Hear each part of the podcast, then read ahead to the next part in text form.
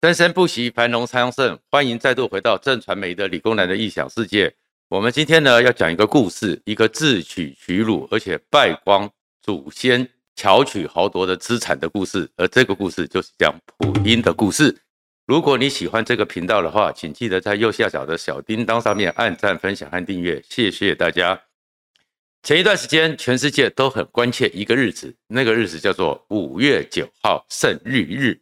因为。大家都想说，在这样的情况之下，现在俄乌之战这一天之后会有什么变化？所以大家很关心。可是呢，这一天呢出来之后呢，连中国都看不下去了。最挺普丁大哥的中国，他们的军媒里面都会讲说，这叫做没有胜利的胜利日。所以连中国都看不下去了。那为什么会这样子呢？当然，他的场景真的是蛮暗淡的。但是有两个画面，你就知道说，普丁现在有多么的悲凉。怎么讲呢？一个画面是什么？是那一天，后来那张照片也被全世界广传。因为普丁那一天在讲话的时候，他讲到最后一句话叫做“今天的红场很冷”，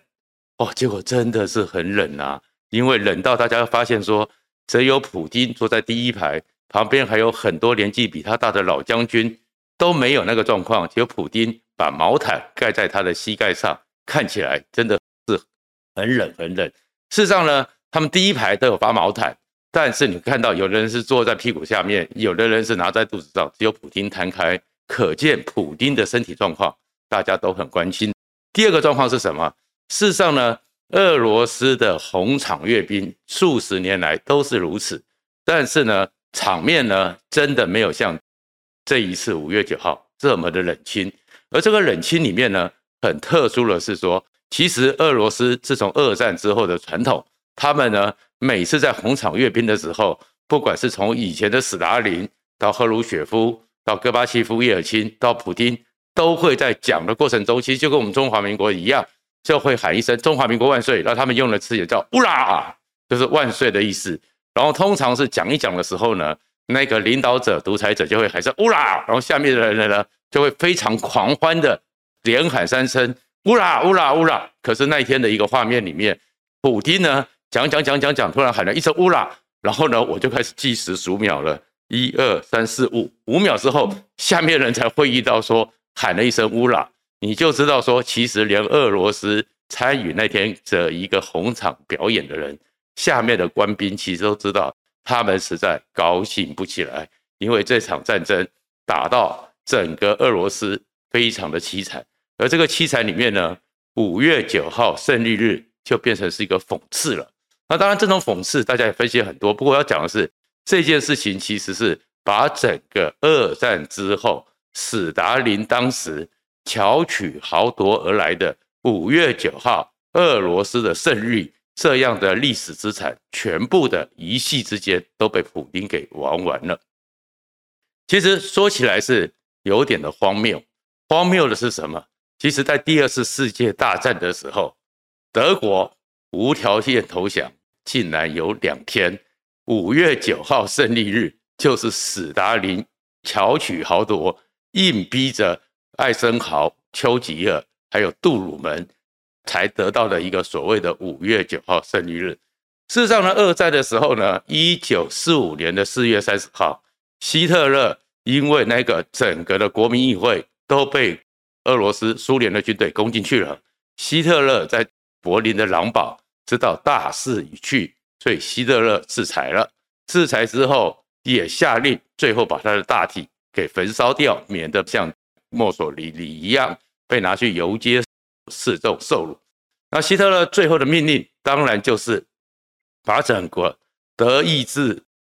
帝国、第三帝国的领导权交给了一个临时的军政府。五月七号那一天，德国新的政府已经到了法国的汉斯。这个时候，当时是同盟国在整个欧洲的临时总部所在地，所以在五月七号的时候，德国就已经正式向同盟国递交了无条件的投降。可是呢，这个事情呢，就因为这样子的状况，史达林很不爽。史达林认为说，柏林才是重要的，因为当时是史达林攻进了柏林，所以史达林认为说，这个东西那一天不叫做德国投降，要投降一定要在柏林投降。所以史达林跟丘吉尔跟艾森豪大吵架，最后他说那一天五月七号在法国的赛斯只能叫做预演，一定要重新在柏林才来一次无条件投降，而主角应该是苏联的朱可夫元帅。所以五月九号，德国人第二次的向俄罗斯重新的，然后法国、英国代表都有到场。重新再演一次第二次的投降，第二次的无条件投降，所以史达林一直坚持五月九号才叫做苏联的胜利日，所以也会有一个德国投降两次这样一个荒谬。而这样一个荒谬里面呢，其实史大林为什么那么不爽呢？这里面是牵涉到了之后欧洲这八十年来地缘政治的一个转折，而这个转折里面呢，其实。你就知道为什么先前讲过台积电那么在乎地缘政治，因为里面有很多就是版图政治势力几十年的影响都在这个动作之间，而这个里面的过程中呢，有丘吉尔、史达林，还有美国在这个跟日本战争所引起的整个欧洲未来这八十几年来所有的一个变化。事实上呢，等到整个。当英国、美国在诺曼底登陆之后，英美的联军开始往东边打，就是他们从西边往东边打。而整个库斯克战役，整个史达林开始反攻的时候，苏联的军队开始从东边往西边打。原来第三帝国版图就越来越紧缩，越来越紧缩，形成了一个狭长地带。可是，在这个狭长地带里面呢，其实。因为呢，法国很坚持，尤其是戴高乐很坚持说，应该由法国自己来光复法国，而巴黎那边包含连法国的共产党都群起来协助光复巴黎，所以整个同盟国英美的主要联军暂时又分兵进入到了巴黎，没有直接的往整个德国柏林挺进，而在这个情况之下，希特勒最后的德军。因此，在莱茵河以西重新布防，整个英美之间打的是非常辛苦。而史达林呢，就因为这个希特勒变成两边在作战，所以史达林在东边很快速的进入了斯洛伐利亚，进入罗马尼亚、保加利亚，快速的挺进东欧，逼近德国。而这个时候，哎，大家其实在想的已经不是消灭纳粹，已经不是只是一个。反法西斯战争的胜利，他们这些大人物都在想的是版图后面要怎么分配。而这个时候，就在一九四五年的二月，史达林邀请了罗斯福和丘吉尔到了克里米亚的雅尔达进行一个会商，而这场会商里面就开始尔虞我诈起来了。对我们中华民国台湾来讲，当然知道那场雅尔达后面还有很复杂的问题，就叫做雅尔达密约。不过这个不是我们今天要讲的重点。而在雅尔达那边呢，英国、美国、丘吉尔、罗斯福和史达林他们见面的目的，其实大家心里都知道，将来的这场战争，二战对于德国的战争一定打赢了，所以他们开始讨论的是未来欧洲版图应该要怎么分配。所以有很多时候，其实强权之下。真的就像黑道一样，已经开始分地盘了。然后在分地盘的过程中呢，他们达出了几个共识。第一个，俄国只有无条件投降，没有任何的理由，没有任何的条件，就只有无条件投降，这才能够终结战争。第二个状况呢，同盟国之间呢，哎，大家呢不要开始从中取利，大家要互信，要互相的不能背弃承诺，要有道义。所以任何一个国家。不能单独的跟德国进行私下的协商，哎，这些说起来都蛮合理的。但是呢，后面呢开始要讨论的是德国的领土应该要怎么办。而这个时候呢，是丘吉尔和美军开始呢有算盘了，因为他们那时候在整个西线的战役打得并不顺利，德军的精锐部队正在面对英美的盟军，所以呢。丘吉尔他们就想一想，我们如果这样继续打下去，还要死掉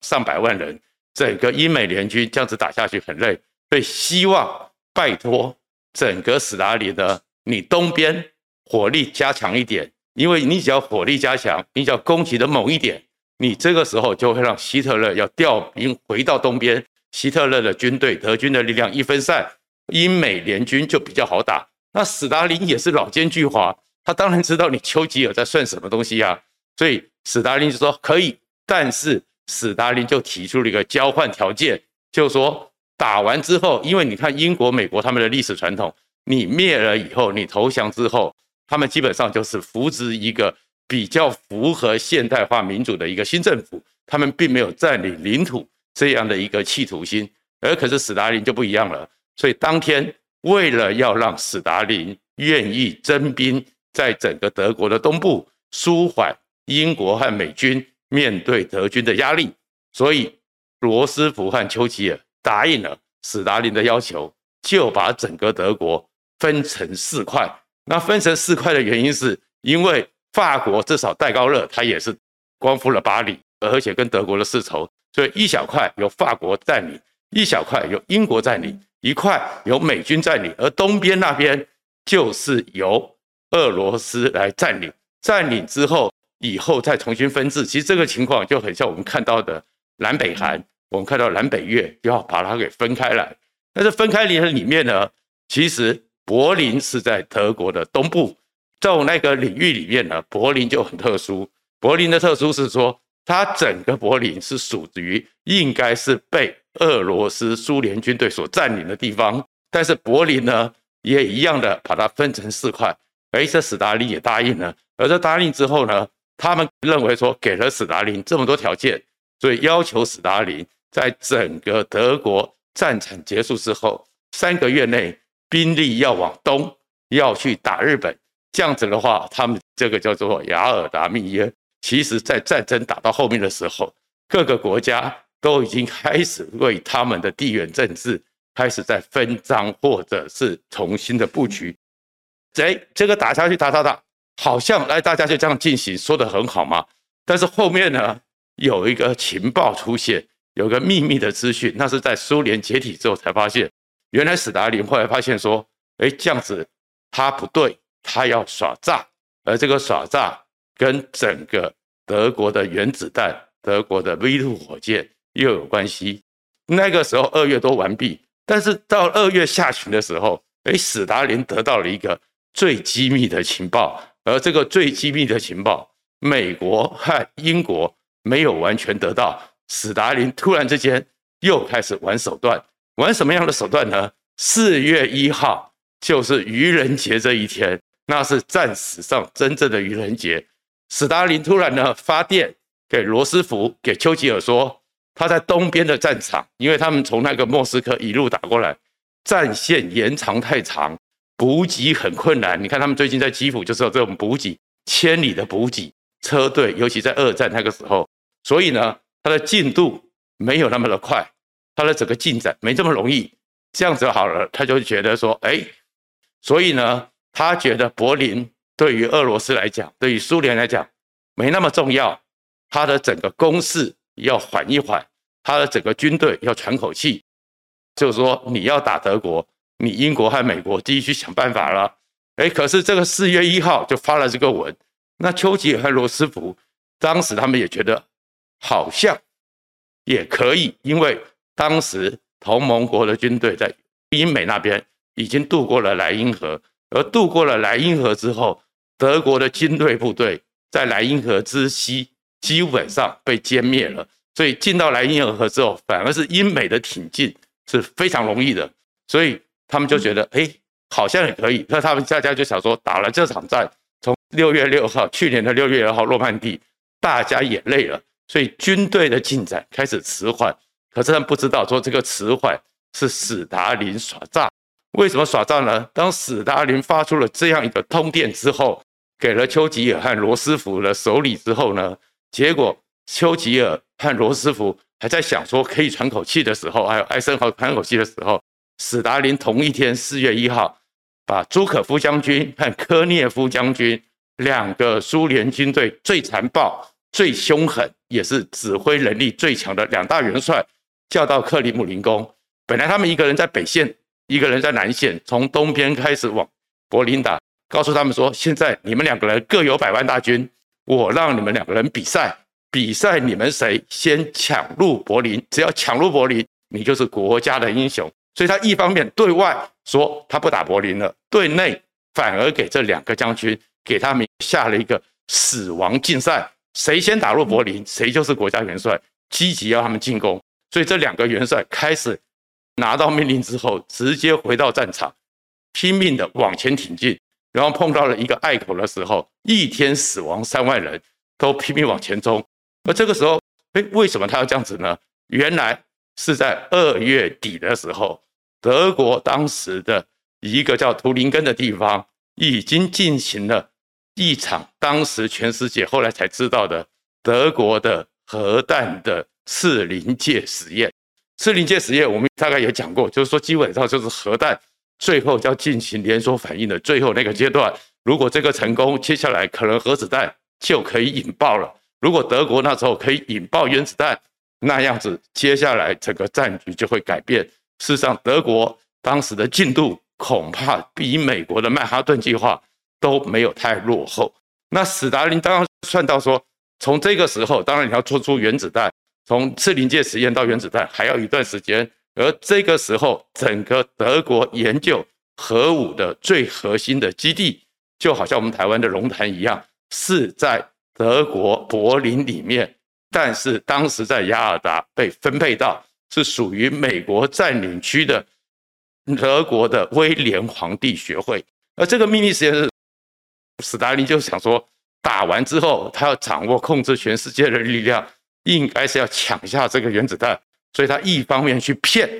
骗美国、骗英国，哎，说我不想打，让你们慢慢来，其实他就加速的就是想要毁掉雅尔达密约双方讲的协商。直接先占了整个柏林，把柏林的特别是威廉皇帝学会里面的秘密资讯、秘密的研究核武的资料，包含那些科学家抢先抢到莫斯科去。